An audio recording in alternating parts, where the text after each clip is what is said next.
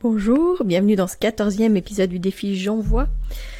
Aujourd'hui, ma contrainte créative, c'était de faire un épisode à l'aveugle, c'est-à-dire que j'avais pas le sujet à l'avance et que je devais le tirer au hasard. Et je suis tombée sur l'équilibre vie professionnelle, vie privée. Ah, bah je crois que c'était la question que beaucoup de gens se posaient. Et donc aujourd'hui, on va parler de ça.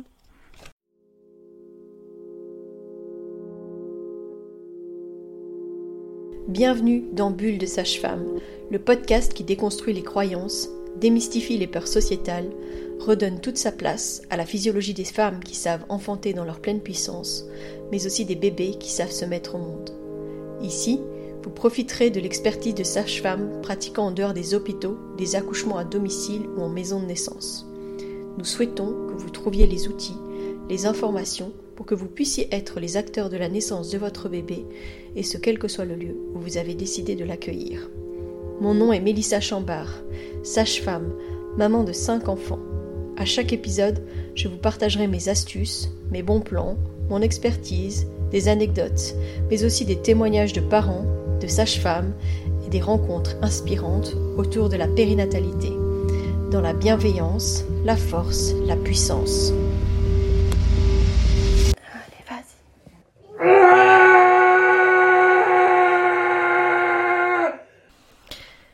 Que ce soit de manière hebdomadaire habituellement, et puis ces derniers jours de manière euh, quotidienne avec le défi J'envoie. Je crois que je vous partage beaucoup des défis de ma vie de sage-femme et de maman, euh, et de maman en instruction en famille. Et euh, j'ai souvent des questions sur comment est-ce que je fais pour manager tout ça en même temps, la gestion de la maison de naissance, les podcasts, les naissances, l'instruction en famille, l'équilibre, vie professionnelle, vie familiale de manière générale. J'ai encore eu un mail hier euh, dans ce sens, quelqu'un qui se posait des questions justement sur euh, comment faire. Elle était elle-même sage-femme. Elle aurait aimé faire de l'instruction en famille et elle se demandait comment est-ce qu'elle pouvait gérer tout ça. Alors je lui ai dit bah ça tombe bien parce que je dois faire un épisode sur le sujet. Donc reste à l'écoute et je pense que c'est pour toi aujourd'hui euh, en partie que sort cet épisode. Le, le, le hasard fait bien les choses, j'ai envie de dire. C'est clair que jongler avec ces deux aspects de ma vie, bah c'est pas toujours euh, facile et euh, j'ai envie de vous partager vraiment niveau euh, général comment est-ce qu'on fait et puis vous parler un petit peu au niveau pratico-pratique des choses qui peuvent se mettre en place. Déjà, je sais que certains d'entre vous écoutent ce podcast depuis un moment, d'autres pas forcément, ça peut être le premier épisode sur lequel vous m'écoutez. Sachez qu'il y a l'épisode 46 que j'ai fait avec mon, mon mari, euh, qui nous parle justement de, des défis que ça représente. qui nous parle justement des défis que ça nous représente euh, dans notre vie quotidienne, des aménagements qu'on a fait euh, pour que ce soit plus facile, en tout cas vu et, perçu par lui. Donc je pense que c'est aussi intéressant d'aller écouter cet épisode-là si jamais vous ne l'avez pas encore entendu. Ce qui est sûr, c'est que en pratique, comment est-ce qu'on fait? C'est tout simple, c'est que en journée, c'est moi qui m'occupe des enfants puisque euh, c'est surtout moi qui est en charge d'instruction euh, des enfants. Donc, euh, ben, le, petit travail quotidien, parce que faut pas imaginer qu'avec l'instruction en famille, je les instruis pendant 8 heures par jour, ça c'est totalement faux. mais par contre, on avance petit à petit sur des petites choses. On va aller visiter des musées, des expositions. On va travailler effectivement de manière plus scolaire, j'ai envie de dire, à la maison. Euh, parfois on va juste lire des histoires, on va peut-être juste jouer à des jeux de société, etc. Mais c'est pas euh, c'est pas euh, l'école comme on l'imagine finalement. L'instruction à la maison, c'est ce que ça, c'est bien ce que ça dit. C'est pas l'école à la maison, c'est l'instruction en famille.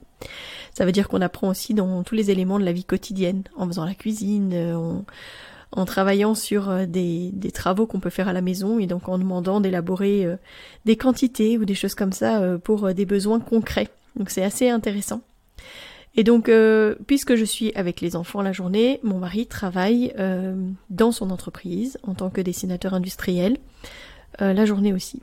Et puis le soir, si jamais c'est un jour où j'ai des consultations, ou si jamais c'est des jours qui sont aussi dédiés au développement du podcast, ben je, je quitte la maison je vais dans le bureau, etc. pour aller travailler. Ça, c'est l'organisation, on va dire, du lundi au jeudi. Le vendredi, Pascal est en congé parental, donc ça veut dire que justement il ne travaille pas ce jour-là. Et c'est une journée où moi je, déjà toutes les semaines normalement une, réunion avec Mélanie qui nous permet d'avancer sur euh, les questions liées à la maison de naissance.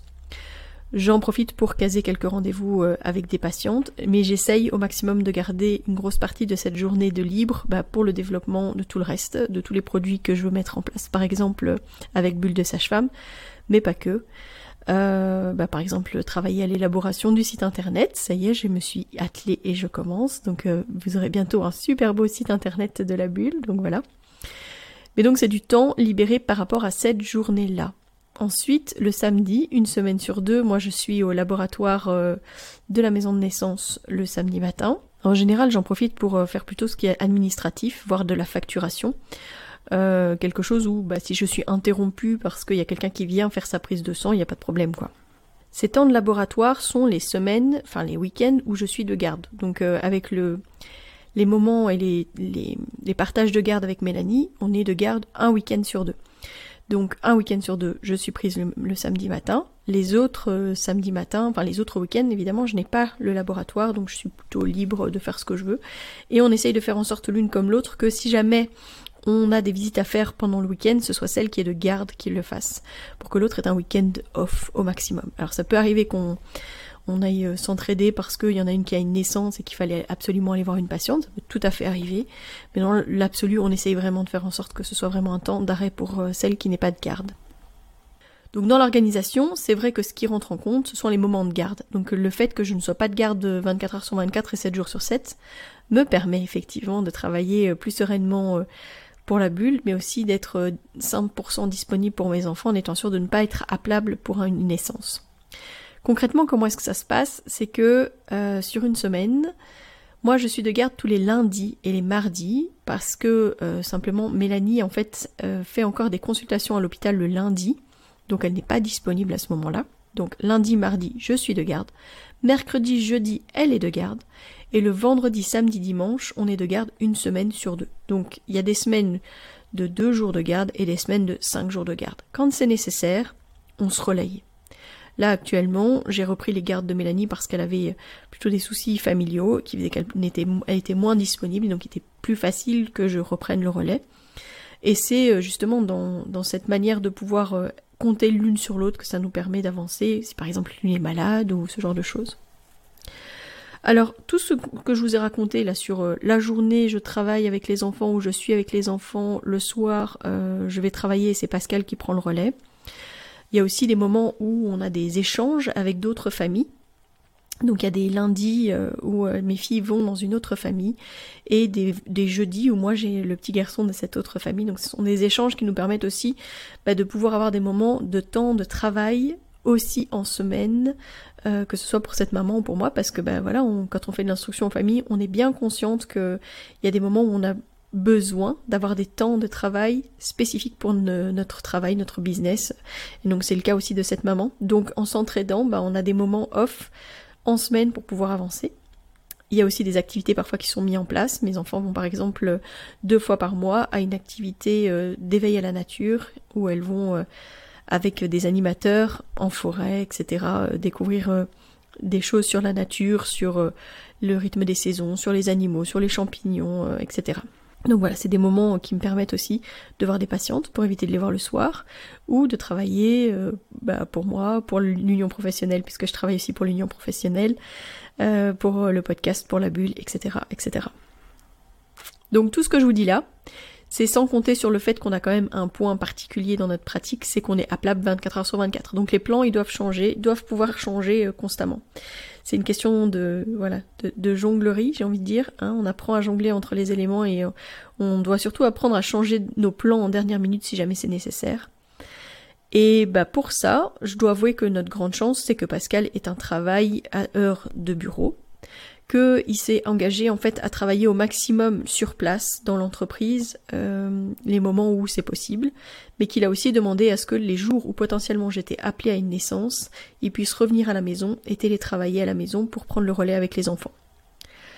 Notre compromis, c'est d'avoir euh, continué à mettre nos plus jeunes à la crèche. Donc Claude va toujours à la crèche et elle va à la crèche les jours où je suis de garde, donc les lundis, mardis et vendredis, pour euh, justement que ce soit possible pour Pascal de travailler euh, si jamais euh, moi j'étais appelée. et euh, même le vendredi parce que du coup ça lui permettait de, de proposer des activités aux plus grands qui n'étaient pas faisables avec un bébé. Alors quand on me demande comment est-ce que j'arrive à tout gérer, comment, enfin voilà, donc encore une fois, bah, je suis pas toute seule. Et pour ce qui est de la question d'instruction en famille, j'ai toujours su, enfin c'est toujours quelque chose qui m'a intéressée. On avait autour de nous des familles qui pratiquaient l'instruction en famille, et quand j'en parlais avec eux, j'avais un peu ce sentiment de c'est quand même dommage, j'aurais bien aimé vivre ça, mais voilà, c'est pas possible, je peux pas être disponible pour les femmes 24 heures sur 24, puis être disponible pour mes enfants 24 heures sur 24. Et en fait, le cadeau qui nous a été fait, bah, ça a été le Covid. Parce que pendant le Covid, bah, en fait, il y avait plus d'école, il y avait plus de crèche, il y avait plus rien. Et mon mari était obligé de télétravailler. Et moi, les naissances, ben, les bébés sont pas arrêtés de naître pendant le Covid. J'ai même eu beaucoup de travail pendant cette période-là. Et j'étais à ce moment-là seule référente à la maison de naissance. Donc il y avait vraiment pas le choix. Et en même temps, c'est une période que nous on a vécue de manière ultra épanouissante. C'était, euh, il y avait plus les contraintes de timing par rapport à l'école. J'ai vraiment redécouvert en fait la vie avec nos enfants. Ça a été euh, vraiment un cadeau pour ça. Et on s'est dit, euh, ben en fait, il faut, enfin, si on peut le faire comme ça, pourquoi est-ce qu'on pourrait pas continuer après? Alors, le, la condition sine qua non, c'était quand même que Mélanie justement accepte de passer euh, référente. Et quand elle a donné son accord, bah pour moi c'était une libération parce qu'alors c'était sûr et certain qu'on allait faire de l'instruction en famille et qu'on allait sortir les enfants de l'école. Donc les enfants en fait depuis le premier confinement n'ont jamais repris l'école, sauf Michel qui a repris euh, en secondaire euh, l'année dernière. Mais les filles n'ont jamais repris l'école. C'était un cadeau pour nous de se rendre compte que c'était possible. Je dis pas que c'est 100% équilibré au niveau de l'instruction à certains moments de notre vie. Il y a des moments où euh, on avance énormément, puis des moments où on avance beaucoup moins. Mais je pense que dans la vie, en fait, c'est comme ça. Faut pas croire que euh, c'est euh, c'est constant. Je crois que, bah, en fait, même dans les apprentissages, les enfants, ils ont des moments où ils, ils, ils font des, des sprints dans certains éléments, et puis parfois il rame un petit peu plus, bah, peut-être que le moment où il rame un peu, soit c'est parce qu'on doit trouver d'autres outils, soit c'est peut-être parce que c'est juste pas le bon moment. Et avec l'instruction famille, bah, on a justement ce loisir de dire, ok, ben c'est pas pour encore, on va, on va passer à autre chose et puis on reviendra là-dessus après. Dans les, allez, dans les, dans les choses que je pourrais vous dire, c'est que je pense qu'il faut vraiment déconstruire une chose qui est hyper importante quand on parle d'équilibre vie familiale, vie professionnelle. La croyance à déconstruire, c'est qu'on nous apprend que pour réussir une carrière, il faut investir beaucoup de temps et même sacrifier du moment personnel.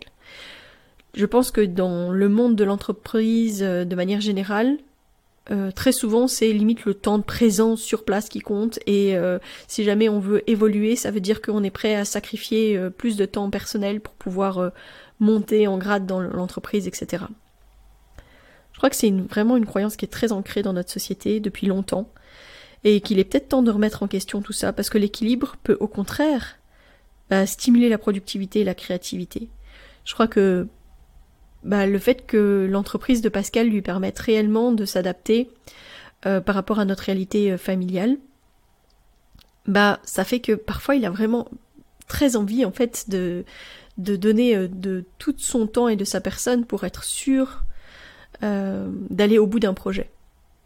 Et je suis persuadée qu'il y a des moments où il travaille plus parce qu'il est en télétravail à la maison, parce que bah il se dit euh, ah j'avais dit que j'allais terminer ça, etc. Et donc du coup il se donne du temps supplémentaire, par exemple en fin de journée, quand moi je suis revenue, etc. pour terminer un plan, pour que ce soit à temps, etc. Ça le stimule énormément en fait, d'avoir la possibilité d'aménager ses horaires, enfin pas ses horaires mais sa manière de travailler j'ai envie de dire, et si ses horaires dans le sens où bah s'il a pas terminé, il accepte de prendre du temps encore en plus pour terminer ce pourquoi il s'était engagé.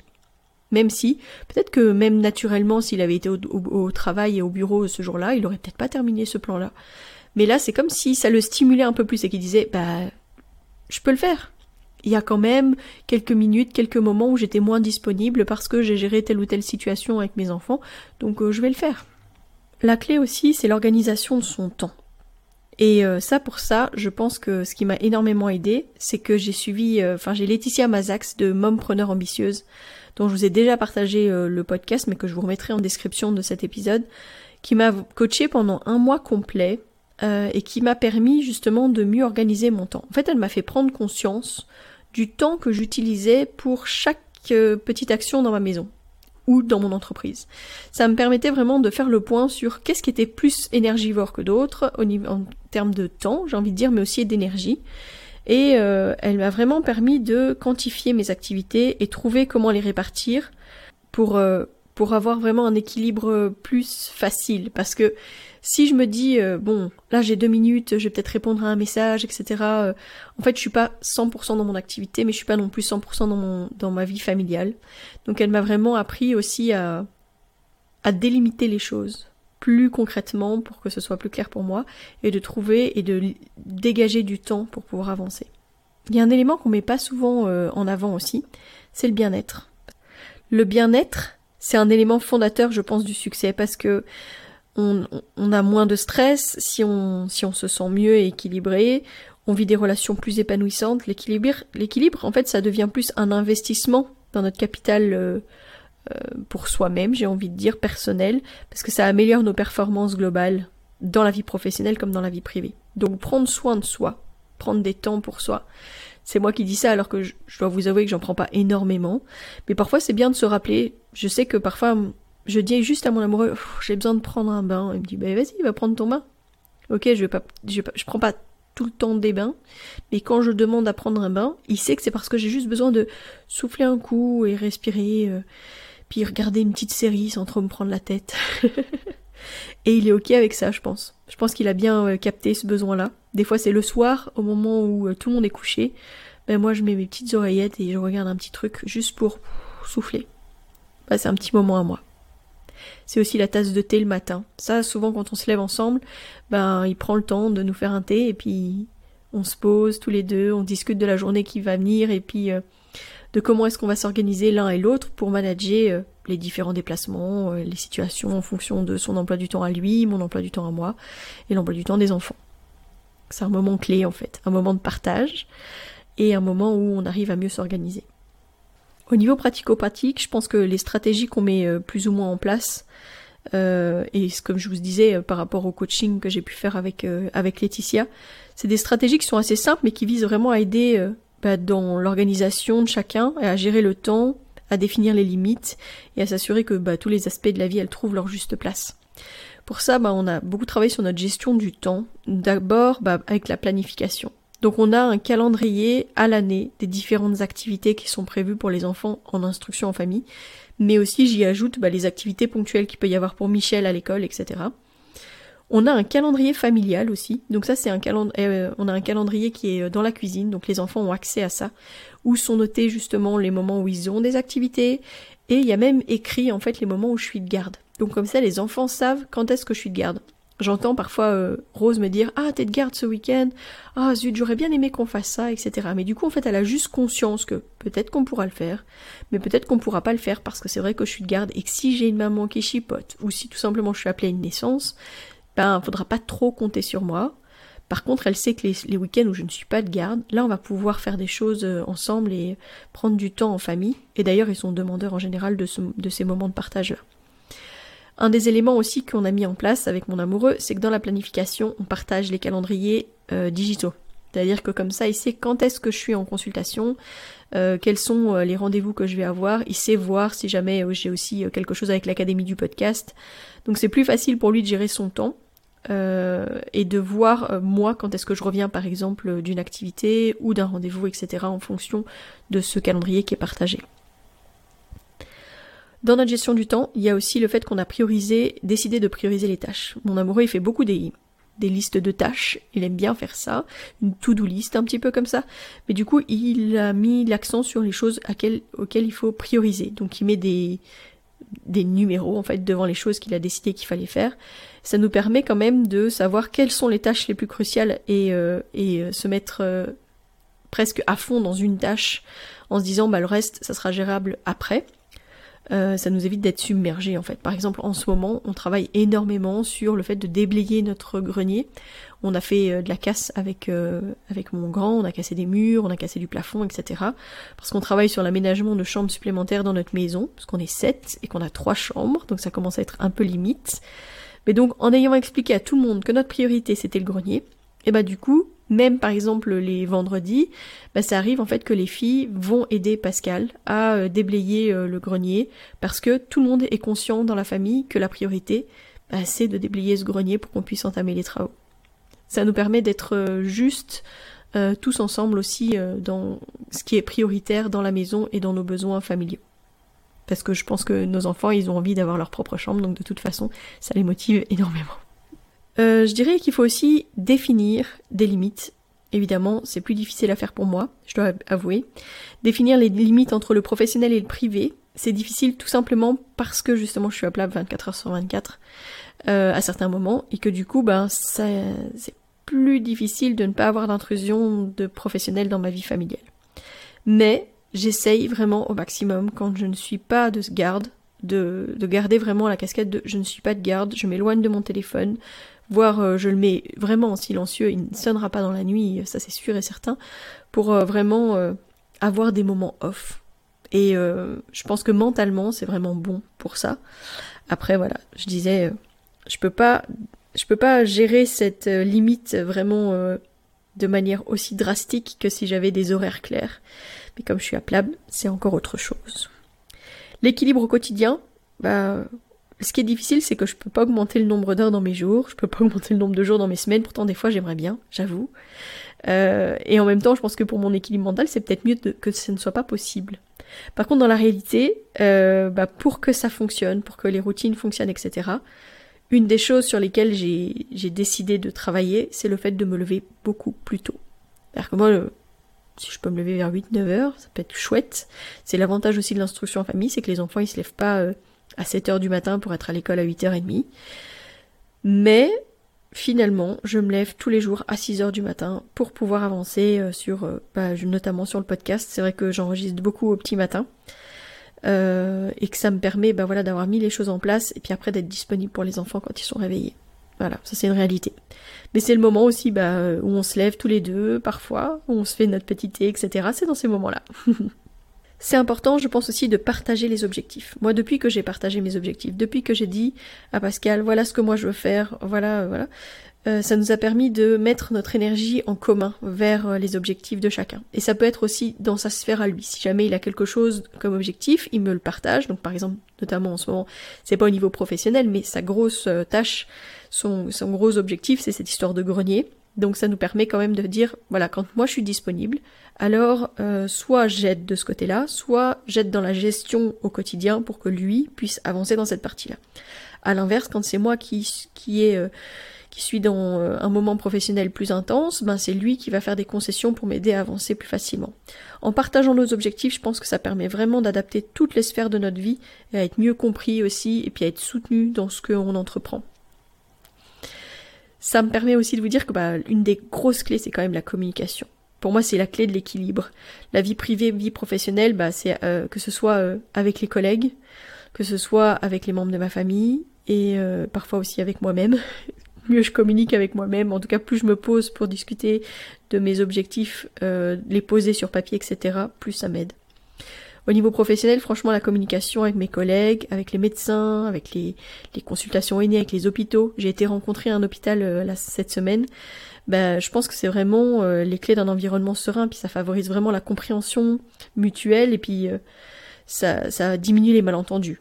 Parce que bah, si je ne vais pas les rencontrer, on va jamais réellement se connaître et savoir comment réellement on travaille les uns avec les autres. Donc créer des moments aussi de communication avec euh, les hôpitaux, avec les médecins, c'est ce qui va nous aider à avoir vraiment une culture où chacun se sent écouté. Parce que si je leur dis, euh, voilà, moi je travaille comme ça et je m'en, fiche de comment est-ce que vous travaillez, évidemment qu'on va rentrer en conflit. Par contre, si je leur dis, bon, bah, voilà comment est-ce que nous on travaille, quels sont vos besoins pour que ça s'adapte, euh, quand si par exemple on doit transférer, comment est-ce qu'on peut faire pour que les transferts soient plus sereins? Alors là, on collabore. Au niveau familial, bah, j'en ai déjà parlé, mais chez nous, il y a des conseils de famille. Et, euh, et, après, même en dehors, euh, on reste dans la communication ouverte, évidemment, ben, ça nous permet de, favoriser la compréhension et puis de résoudre euh, certains conflits, de renforcer aussi les liens entre nous, parce que parfois, justement, les enfants, ils ont des demandes, par exemple, de moments en famille. Euh, il y a quelques semaines, je me souviens qu'elles étaient deux ou trois peut-être à nous dire moi j'ai envie qu'on passe des moments en famille, ça fait longtemps qu'on n'a pas fait quelque chose ensemble, etc. Et du coup, bah, on s'est aménagé les choses pour, bah, par exemple, aller euh, faire une visite ensemble. Ils ont tous demandé à aller à la piscine, ils avaient tous envie d'aller à la piscine. Bah, pareil, on s'est organisé pour faire une sortie en piscine réellement et être euh, pleinement ensemble. Pas pleinement, c'est le moment aussi où j'ai enregistré euh, mon petit épisode sur dans le sauna. mais j'avais été claire, j'aurais dit bon, pendant un quart d'heure, 20 minutes, je serai pas dispo, mais après je suis là quoi. Donc en mettant le cadre, ça permet aussi d'être plus serein. Voilà, c'est un peu. Euh, j'espère que ça a répondu à vos questionnements par rapport à cet équilibre vie privée, vie professionnelle. Comment est-ce qu'on arrive à manager, ben voilà, une maison de naissance, un podcast, euh, l'instruction en famille, euh, etc. Je pense aussi que la clé, ben, c'est que on s'octroie des moments aussi, mon amoureux et moi. C'est assez rare, très rare même, j'ai envie de dire. Mais mais ça nous arrive en fait de demander euh, d'avoir du soutien pour pouvoir faire une soirée. Donc maintenant on demande à notre grand, on a de la chance, on peut lui dire euh, bah écoute, euh, est-ce que ça te dérangerait si on fait une petite soirée papa et moi ça serait ça serait super chouette. Et il ne dit jamais non, évidemment. Parce que je pense que il comprend aussi à quel point ça nous aide dans notre équilibre familial d'avoir aussi un équilibre par rapport à notre vie de couple. Et là, bah, on va s'offrir bientôt 15 jours tous les deux, chose qu'on n'aurait jamais imaginée. Heureusement qu'on a le soutien d'amis qui vont se partager un peu la garde de nos enfants qui vont nous permettre de vivre ce moment extraordinaire qu'on n'a jamais fait. Donc euh, pour ça, franchement, bah, c'est aussi de l'organisation, c'est aussi de la communication. Donc ça reste sur tout ce que je vous ai euh, partagé aujourd'hui, mais c'est un cadeau aussi d'avoir les bonnes personnes autour de nous. Voilà. Après cet, cet épisode, ben moi ce que je peux vous dire, c'est que je vous encourage vraiment à réfléchir à votre propre équilibre entre votre vie professionnelle et votre vie privée. Quelle action concrète est-ce que vous pouvez mettre en place? Et si j'ai autant de questions de personnes qui me demandent comment est-ce que j'arrive à gérer ma vie professionnelle et notamment l'instruction en famille, ça pose beaucoup de questions par rapport à ça, j'ai envie de vous dire, prenez du recul. Voyez un petit peu, euh, changez un peu vos perceptions. Moi aussi, j'étais persuadée que c'était impossible. Moi aussi, j'étais persuadée que c'était incompatible avec mon travail, euh, que j'aime tellement, que je me disais, ben, moi, je veux pas arrêter les accouchements à domicile, moi, je veux pas arrêter la maison de naissance, comment est-ce que je vais faire pour gérer tout ça? Prenez du recul. Ayez des discussions euh, concrètes sur euh, comment est-ce que vous pouvez aménager les choses. Qui euh, et comment est-ce que vous pourriez manager, équilibrer. C'est vrai qu'il faut accepter qu'on va un peu plus se croiser, parce que c'est ce qui se passe avec mon amoureux. C'est qu'il y a des, des semaines où on se croise beaucoup, mais qu'on ne se voit pas énormément. C'est pour ça que les moments aussi où on s'offre des temps en couple sont ultra importants c'est aussi pour ça que c'est important bah, de parfois juste se poser, se remercier, euh, voilà. Parce que ça aussi, on le fait régulièrement. Donc vraiment, prenez du recul. Regardez votre situation dans sa globalité. Peut-être justement planifier, euh, prioriser, euh, posez tout, posez vos objectifs, discutez-en ensemble et peut-être que vous trouverez des solutions. Si jamais vous avez envie d'échanger, ben je suis aussi disponible. N'hésitez pas à m'envoyer des messages, des mails, etc. Moi, je suis toujours intéressée d'échanger avec vous. Et, euh, et j'espère que ce petit épisode vous aura quand même apporté quelques pistes.